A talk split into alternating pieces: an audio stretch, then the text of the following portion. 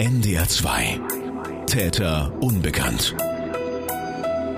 Ungeklärte Verbrechen im Norden. Der Fall Inka Köntges. Von Anouk Scholen und Thomas Ziegler.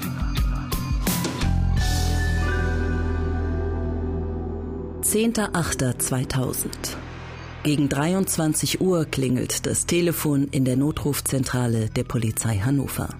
Ein besorgter Mann meldet sich. Seine Frau ist am Abend nicht nach Hause gekommen. Der Anrufer ist der Ehemann von Inka Köntges. Zum letzten Mal haben sie sich am Morgen gesehen. Inka Köntges will auch an diesem Tag mit dem Fahrrad durch die Eilenriede, den Stadtwald, zu ihrer Arbeitsstelle an der Medizinischen Hochschule fahren. Dort kommt sie nie an. Heute bei NDR 2 Täter unbekannt. Was ist am 10.08.2000 passiert? An dem Tag, an dem Inka Köntges verschwindet.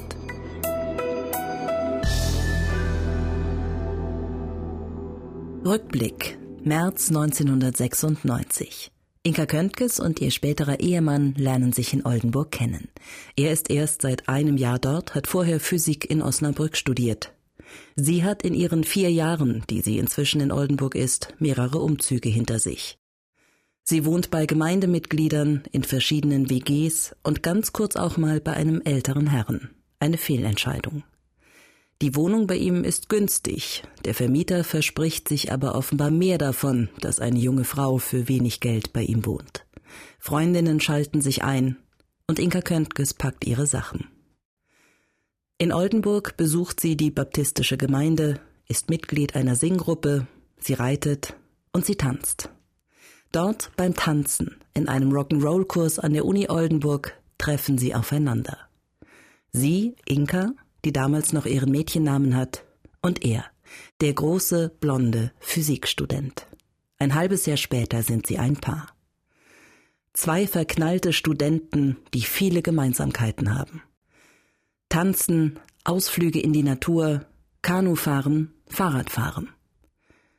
Aber es hakt auch immer mal wieder in der Beziehung.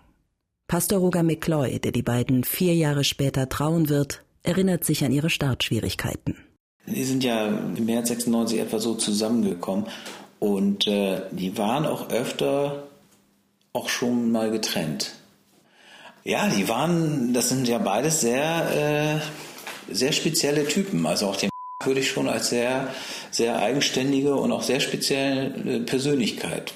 Ich meine, wir sind alle einzigartig, ja, aber es gibt ja Leute, die doch nochmal so, so ein bisschen rausragen. Ich weiß noch, wie er so vor mir steht. Sehr selbstbewusster junger Mann, der auch in, in bestimmten Bereichen auch so seine Werte hat und auch weiß, äh, was er will. Ähm, und wenn so zwei solche äh, Typen dann zusammenkommen, das ist dann nicht immer einfach, ne? Sich dann zusammenzuraufen.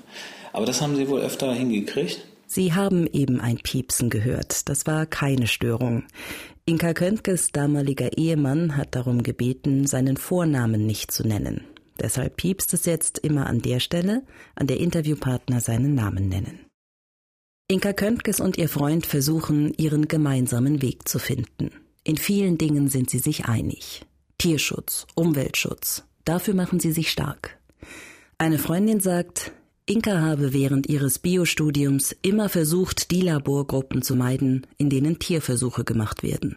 Ihm liegt die Umwelt am Herzen. Beide streben einen Doktortitel an, sind engagiert, ehrgeizig und intelligent. Ein Powerpaar, würde man heute vielleicht sagen. Sie ergänzen sich, sagt Mareike, eine Schulfreundin von Inka Köntges. Ich kann mich erinnern, einmal habe ich Inka in Oldenburg besucht und wir wollten noch ein Eis essen gehen. Und das war irgendwo ein paar Kilometer weit weg. Ich meine, können wir mit dem Auto hinfahren? Und war entrüstet, dass ich das vorgeschlagen habe. Also da fahren wir gefälligst mit dem Fahrrad hin. So, aber Inga hatte auch irgendwo was Prinzipientreues. Und ich denke, dass die beiden sich da gesucht gefunden haben und was man gerade gut findet. Dass das auch gut geklappt hat, sozusagen, weil sie beide aufrecht und prinzipientreu sind. Und da, wenn man so jemanden findet, ist ja, ist ja super. Wir sind beides keine Leute, die, die ihr Fähnchen nach dem Wind hängen. Es gibt aber einen ganz entscheidenden Punkt, in dem sich die beiden nicht einig sind. Der Glaube an Gott.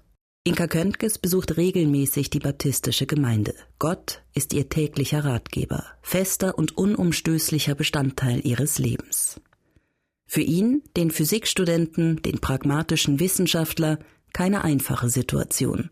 Und zudem ein Déjà-vu, wie Pastor Roger McCloy berichtet.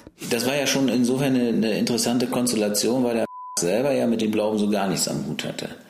Er auch eher jemand war, der sogar ein paar Unfälle hatte, sag ich jetzt mal. Er war, war ja mal mit einer Frau äh, damals zusammen, die auch Christin war, auch sehr überzeugt und die ihm aber dann noch irgendwie so signalisiert hat, so dich heirate ich nicht, weil du kein Christ bist. Ja, so und das war schon ein ganz schöner Unfall. So und dann lernten die beiden sich kennen und dann war das natürlich auch nicht nicht einfach. Ja, ähm, aber das war für für Inka ja auch da wieder sehr äh, vertrauensvoll. Sie hatte den Eindruck, das ist der Richtige und Gott wird das schon auch richtig uns zeigen, ne, wie das funktioniert, wenn er so ist. Er hat das aber sehr unterstützt auf ihren Glauben, insofern, dass er das nicht nur so akzeptiert hat, so murrend, ja, sondern das fand er okay und äh, das gehörte zu ihr. Und insofern konnte er sich gut auch auf eine kirchliche Trauung einlassen. Ne.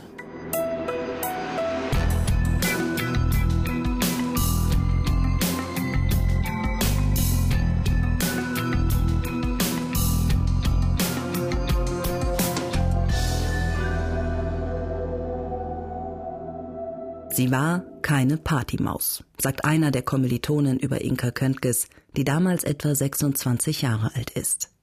Sie führt ein Studentenleben, das vielen ein bisschen fremd erscheint. Viele von uns würden, wenn sie zurückblicken, vermutlich viele der Ereignisse, die man heute mit hätte ich mir schenken können oder das war Mist bewertet, in diese Zeit zwischen 20 und 30 packen. Eine Phase, in der man sich sucht, sich ausprobiert und ja, auch mal voll daneben greift. Inka Köntges ist nicht so.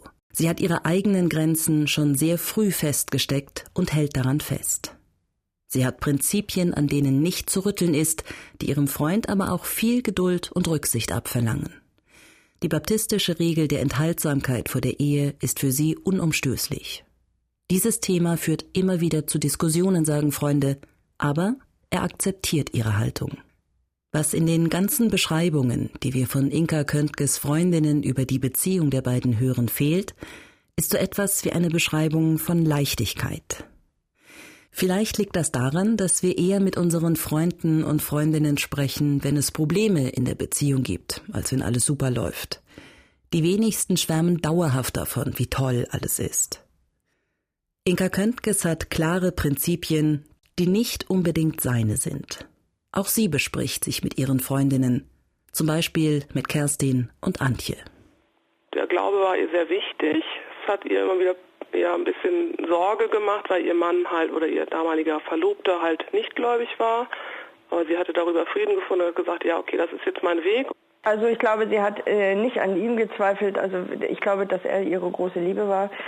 Es ging immer nur, es ging tatsächlich immer nur am Gott. Aber da kommt sie aus eben, sie kommt aus einem sehr engen Haus.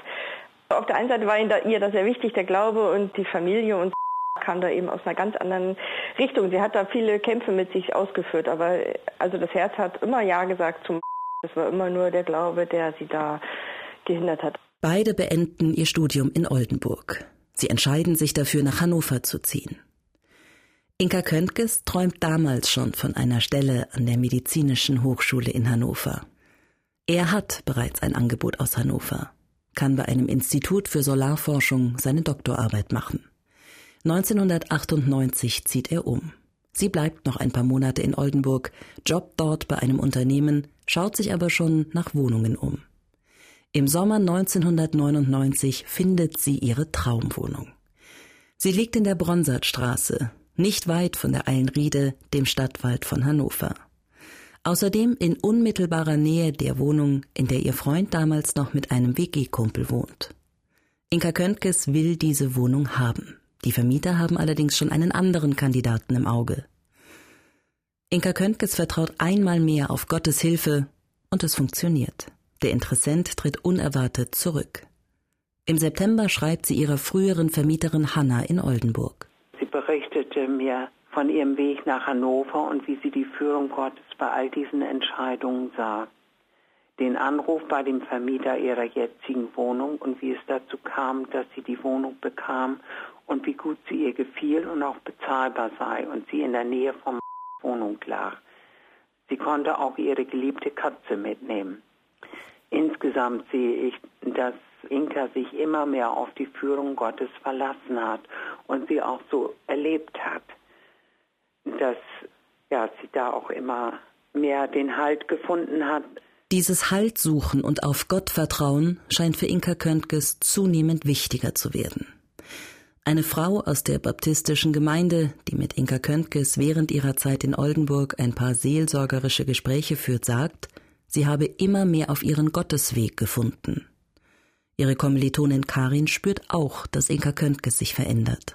Nee, ich weiß noch genau, wie sie auf dem Sessel saß, auf diesem braunen Sessel und wir miteinander gesprochen haben und dass ich, was ich da auch für ein Gefühl dabei hatte, als ich mit ihr gesprochen habe, dass sie da echt dass ich sie dann auch nicht mehr richtig erreiche. Das wäre mir egal gewesen, wie oft man sich meldet. So, ne? Auch gerade wenn man irgendwann in einer anderen Stadt ist, das ist mir auch nicht wichtig.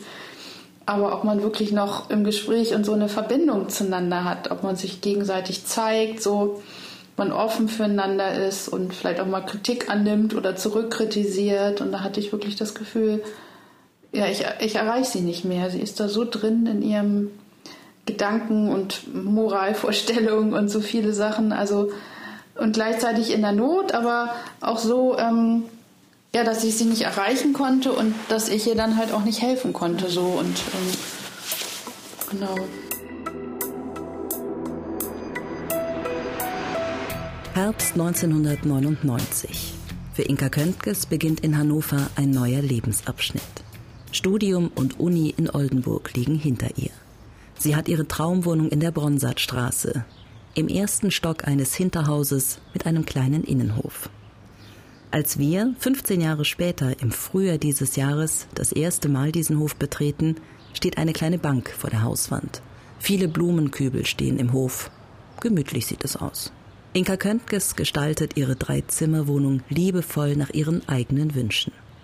An eine Wand der Küche malt sie einen Bibelspruch aus dem Buch Josua im Alten Testament. Ich aber und mein Haus, wir wollen dem Herrn dienen.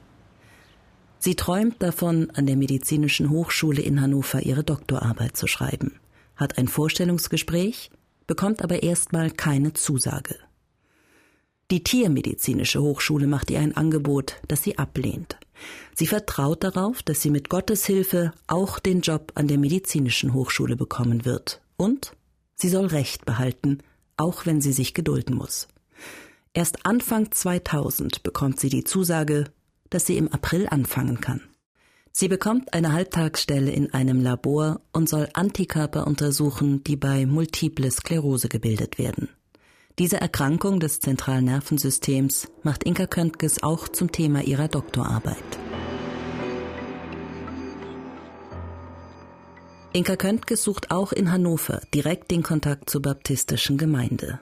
Sie verabredet sich regelmäßig mit Hanni. Hanni wird in allen Zeitungsartikeln, die es später über Inka Köntges Verschwinden gibt, als ihre Busenfreundin beschrieben. Wieder eine extrem wichtige Interviewpartnerin für meinen Kollegen Thomas Ziegler und mich. Über ein Mitglied der baptistischen Gemeinde in Hannover bekomme ich Hannis E-Mail-Adresse.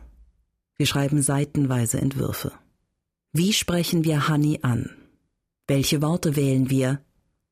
Und wer schreibt die E-Mail? Ebenso wie bei Inka Köntges Ehemann losen wir. Dieses Mal trifft es mich. Und wie zuvor mein Kollege muss auch ich jetzt die Erfahrung machen, wie bitter es ist, eine Absage zu bekommen. Wir müssen uns also auf die Ermittlungsakten und auf Informationen von anderen Freunden beschränken. Es muss eine rasante Entwicklung der Freundschaft zwischen Inka Köntges und Hanni gewesen sein, denn tatsächlich kennen die beiden sich gar nicht so lange. In einem Brief aus dem November 1999 ist das erste Mal die Rede von Hanni. Siegfried Müller, der Pastor der baptistischen Gemeinde in Hannover, erinnert sich sehr gut an Inka Köntges und Hanni damals. Sie hat sich so regelmäßig auch mit einer Freundin getroffen zum Gebet war auch an dem Tag, wo sie verschwunden ist, war sie verabredet mit dieser Freundin. Und dadurch ist das dann ins Rollen gekommen, als dann die Freundin mit dem Ehemann telefoniert hat. Inka Köntges hat Anschluss in Hannover gefunden, aber sie ist nicht ganz glücklich. Einer anderen Freundin gegenüber deutet sie an, dass sie sich alleine fühlt. Außerdem sei ihr Freund sauer, dass sie unbedingt nach Hannover gewollt hätte. Er hatte sich gerade erst in Stuttgart beworben. Das ist Ende September, Anfang Oktober. Das Thema Glaube und Freund, der nicht gläubig ist, taucht im November in einer Mitteilung an eine Freundin wieder auf. Im Dezember dann der Paukenschlag. Sie bekommt von ihrem Freund einen Heiratsantrag. Einen erstklassigen Antrag, wie sie einer Freundin berichtet.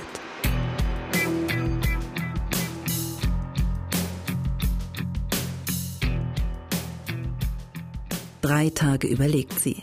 Ein Heiratsantrag ist für jeden von uns eine große Sache. Für die gläubige Baptistin ist es noch ein bisschen schwieriger. Kommt sie damit zurecht, ihr Leben mit einem Mann zu verbringen, für den Gott nicht so selbstverständlich dazugehört wie für sie? Reicht die Liebe aus, um die Glaubensdifferenzen zu überbrücken? Sie holt sich Rat aus der baptistischen Gemeinde. Und tatsächlich gibt es auch Stimmen, die Zweifel haben. Sie hört die Bedenken, kennt sie selbst, aber sie trifft eine Entscheidung. Das Herz gewinnt. Nach drei Tagen sagt sie Ja. Sie backt für ihren zukünftigen Mann einen Kuchen, auf dem die Worte Ja, ich will stehen. Am 5. Januar schreibt Inka Köntges einen Brief an ihre Vermieterin Elfriede D. aus Oldenburg. Am 24.06. wollen wir heiraten. Darauf freue ich mich und dass Gott den ganzen weiten Weg mitgegangen ist und weiter mitgehen wird. Es ist gut zu wissen, dass er dabei ist. Ende Februar, Anfang März verschickt das Paar die Einladungskarten für die Hochzeit. Am 23. Juni Standesamt, am 24. Juni in Osnabrück die kirchliche Trauung unter freiem Himmel. Die Open-Air-Hochzeit ist ihr Kompromiss. Kirchliche Trauung ja, aber eben nicht in der Kirche. Inka Köntges und ihr Ehemann entscheiden sich für einen Trauspruch aus dem Alten Testament. Verlass dich nicht auf deinen Verstand, sondern setze dein Vertrauen ungeteilt auf den Herrn. Das Motto, nach dem Inka Köntges lebt.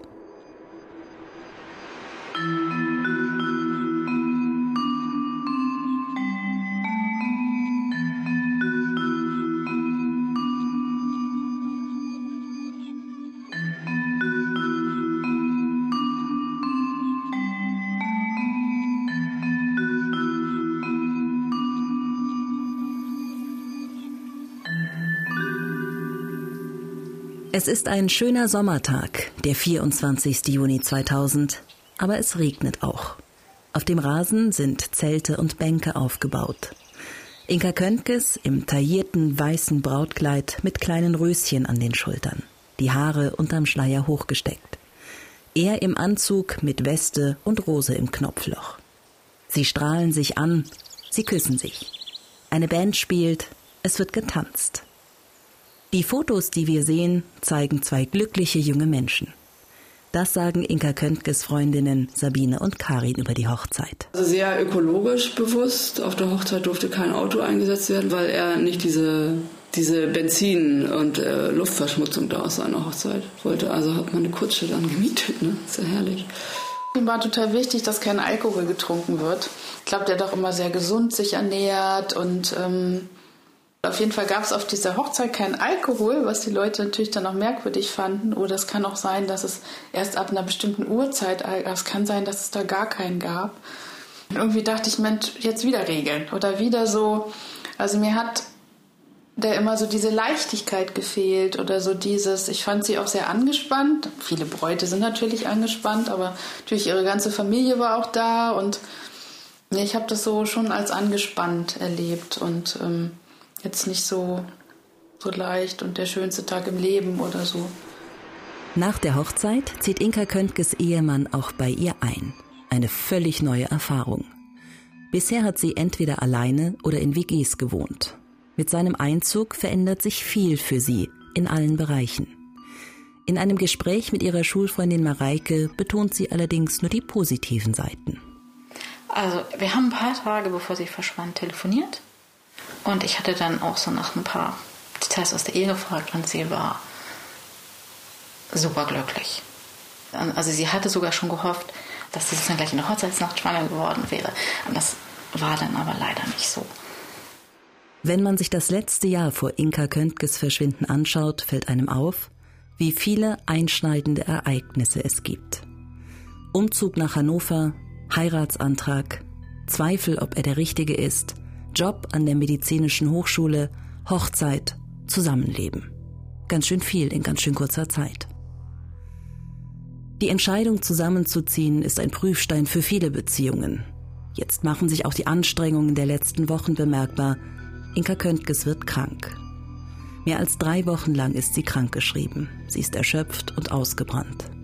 Erst Ende Juli, knapp zwei Wochen vor ihrem Verschwinden, geht sie wieder arbeiten und steckt sich, ähnlich wie auch schon im Studium, selber sehr hohe Ziele. Körperlich und mental scheint sie aber in diesen Wochen nicht in der Lage zu sein, diese selbstgesetzten Ziele zu erreichen. Sie bittet ihren Doktorvater um ein Gespräch. Das gibt der Ehemann nach ihrem Verschwinden bei der Polizei an. Hans-Hermann Tillmanns, damaliger Chef der Mordermittler der Kripo Hannover. Das war also im Grunde genommen zwei Tage vor ihrem Verschwinden. Hat sie ein Gespräch gehabt mit ihrem Vorgesetzten und hat geschildert, dass sie also Probleme hat mit der Arbeitsbelastung und so wie von ihr das weitergegeben wurde, war es so, dass äh, ihr diese Probleme eigentlich genommen worden sind. Der Doktorvater hat schon zu ihr gesagt, dass sie eine halbe Stelle hat und er da nichts gegen hat, wenn sie also ein bisschen weniger arbeiten würde. Und diesbezüglich war sie auch froh darüber. Es muss sie aber doch schon weiter beschäftigt haben, äh, das Thema, weil sie an dem Abend vor dem Verschwinden das gegenüber Köntges nochmal äh, angesprochen hat, dass sie doch Angst hat, da ihren Doktorvater zu enttäuschen. Wobei der große Druck, so wie es heißt, äh, von ihr genommen war. Dieses Gespräch soll am Dienstag, den 8. August 2000 stattgefunden haben. Einen Tag später, am Mittwoch, den 9. August, verbringt das Ehepaar den Abend miteinander. Sie essen zusammen Abendbrot. Danach ruft Inka Köntges bei ihrer Freundin Hanni an. Sie verabreden sich für den nächsten Tag. Fürs Wochenende planen sie einen gemeinsamen Kinobesuch mit ihren Ehemännern. Sie wollen sich Chicken Run ansehen. Später am Abend sehen Nachbarn Inka Köntges und ihren Mann im Hof. Sie spielen mit ihrer Katze. Inka Köntges Ehemann sagt bei der Polizei aus, dass sie gegen neun Uhr ins Bett gehen. Sie sprechen noch über ihren Job. Obwohl sie das Krisengespräch mit ihrem Chef hatte, ist sie beunruhigt. Sie hat Angst, ihren Doktorvater zu enttäuschen. Irgendwann an diesem Abend macht Inka Köntges sich auch noch ein paar Notizen, was sie am nächsten Tag im Labor an der Medizinischen Hochschule noch alles erledigen will. Streit soll es nach Angaben des Ehemannes nicht gegeben haben. Er sagt bei der Polizei aus, sie seien Arm in Arm eingeschlafen. Wir haben versucht, die entscheidenden Punkte in den Tagen rund um den 10. August, den Tag des Verschwindens, zu rekonstruieren. Schwierig sind dabei vor allem die genauen Abläufe am Morgen und am Abend des 10. Augusts. In Gesprächen mit Staatsanwaltschaft, der Polizei und Nachbarn haben wir versucht, den Tagesablauf nachzuvollziehen. Keine ganz leichte Aufgabe. Ein Beispiel? Von der Staatsanwaltschaft wissen wir zwar, dass das Ehepaar gefrühstückt hat, ob sie gelacht oder sich gestritten haben, erfahren wir nicht. Zu persönlich. Im Laufe unserer Recherchen können wir uns zunehmend ein Bild davon machen, was am Tag von Inka Köntges Verschwinden abgelaufen ist. Es bleiben aber Unklarheiten und Widersprüche in den zeitlichen Abläufen. Auf diese werden wir in einer späteren Folge zurückkommen.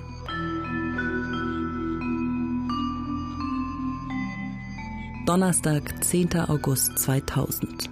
Der Tag, an dem Inka Köntges verschwindet. Hans-Hermann Tillmanns, damaliger Chef der Mordermittler der Kripo Hannover, über die Aussage des Ehemannes. Nach seinen Angaben ist er gegen 6.45 Uhr aufgestanden, hat zusammen mit seiner Frau gefrühstückt und er hat gegen 8 Uhr, kurz vor 8, die Wohnung verlassen und ist dann zur Arbeit gegangen. Er geht davon aus, dass sie kurz nach ihm dann die Wohnung ebenfalls verlassen hat und mit dem Fahrrad zur MAH gefahren ist. Äh, sie wollte an dem Tag auch mit dem Fahrrad fahren und er selbst ist gegen 17 Uhr wieder in der Wohnung erschienen. Dort war seine Frau nicht anwesend. Frühstücksbrett von ihr stand noch auf dem Tisch. Es war aber nicht unüblich, dass sie noch nicht um 17 Uhr nach Hause kommt. sondern oft kam sie zwischen 17 und 20, 22 Uhr erst nach Hause. Und richtig unruhig wurde er, als sie bis gegen 22 Uhr nicht zu Hause war und hat sich dann Sorgen gemacht und versucht, ihren Aufenthalt festzustellen. Um kurz vor sieben stehen die beiden also auf, frühstücken. Um kurz vor acht geht er. Wann genau Inka Köntges die Wohnung tatsächlich verlassen hat, ist unklar. Geht man von den Angaben eines Zeugen aus, auf den wir in der nächsten Folge zu sprechen kommen, lässt sich der Zeitpunkt höchstens eingrenzen. Halten wir uns an die weiteren Fakten dieses 10. August 2000. Auch diese haben wir überwiegend aus den Ermittlungsakten. 20 Uhr. Inka Köntges Mann macht sich Abendbrot. Auf seine Frau wartet er zu diesem Zeitpunkt noch nicht. Sie will sich noch mit ihrer Freundin Hanni treffen. 20.30 Uhr. Freundin Hanni ruft an. Weißt du, wo Inka bleibt? Der Ehemann weiß es nicht. Sorgen macht er sich aber noch nicht. Inka Köntges arbeitet häufiger mal auch bis spät abends an der Medizinischen Hochschule. Donnerstag, später Abend. Inka Köntges ist immer noch nicht zu Hause. Ihr Mann ruft bei ihrem Chef an. Im Labor ist Inka Köntges heute nicht erschienen. Klingeln bei den Nachbarn. Auch hier weiß keiner, wo Inka Köntges ist. 23 Uhr. Der erste Anruf bei der Polizei. Staatsanwalt Peter Klages der später die Ermittlungen in dem Fall leitet. Gegen 23 Uhr hat er sogar noch bei der Polizei angerufen und hat gefragt, ob es eine zentrale Erfassungsstelle für Unglücksfälle oder Unfälle gibt, ob man irgendwo zentral herausbekommen könnte, ob seine Ehefrau irgendwo in einem Krankenhaus liegt nach einem Unfall. Und so etwas gibt es halt nicht. Der Ehemann telefoniert Krankenhäuser ab. Ein Unfallopfer mit dem Namen Inka Köntges ist in dieser Nacht nicht eingeliefert worden. 0 Uhr 30. Der Ehemann ist so unruhig, dass er noch einmal bei Freundin Hani anruft. Ist Inka noch bei dir vorbeigekommen? fragt er. Ist sie nicht. 1 Uhr. Inka Köntges Ehemann ist zutiefst besorgt. Er geht zur nächsten Polizeiwache, nimmt Fotos seiner Frau mit und meldet sie als vermisst. In der nächsten Folge von NDR2 Täter Unbekannt. Die Suche nach Inka Köntges beginnt. Noch bevor die Polizei aktiv wird, organisiert der Ehemann eine private Suchaktion und bittet Freunde um Unterstützung. Ja, er kam irgendwann und hat, hat mir erzählt, ja, irgendwie kommt seine Frau nicht zurück und er hat angerufen, sei er nicht angekommen und äh, ob ich ihm vielleicht helfen würde, nochmal einfach die Strecke abzufahren und zu gucken. Da habe ich gemeint, ja, klar, komme ich mit. NDR 2, Täter unbekannt. Ungeklärte Verbrechen im Norden. Der Fall Inka Köntges. Immer dienstags ab 19.05 Uhr. Zum Nachhören auch als Podcast. Haben Sie Fragen oder Anregungen zur Sendung? 0800 11 77 22 0. Oder per Mail an täterunbekannt.ndr2.de. NDR2 Täter unbekannt. Von Anouk Scholen und Thomas Ziegler. Produktion Michael Woddo.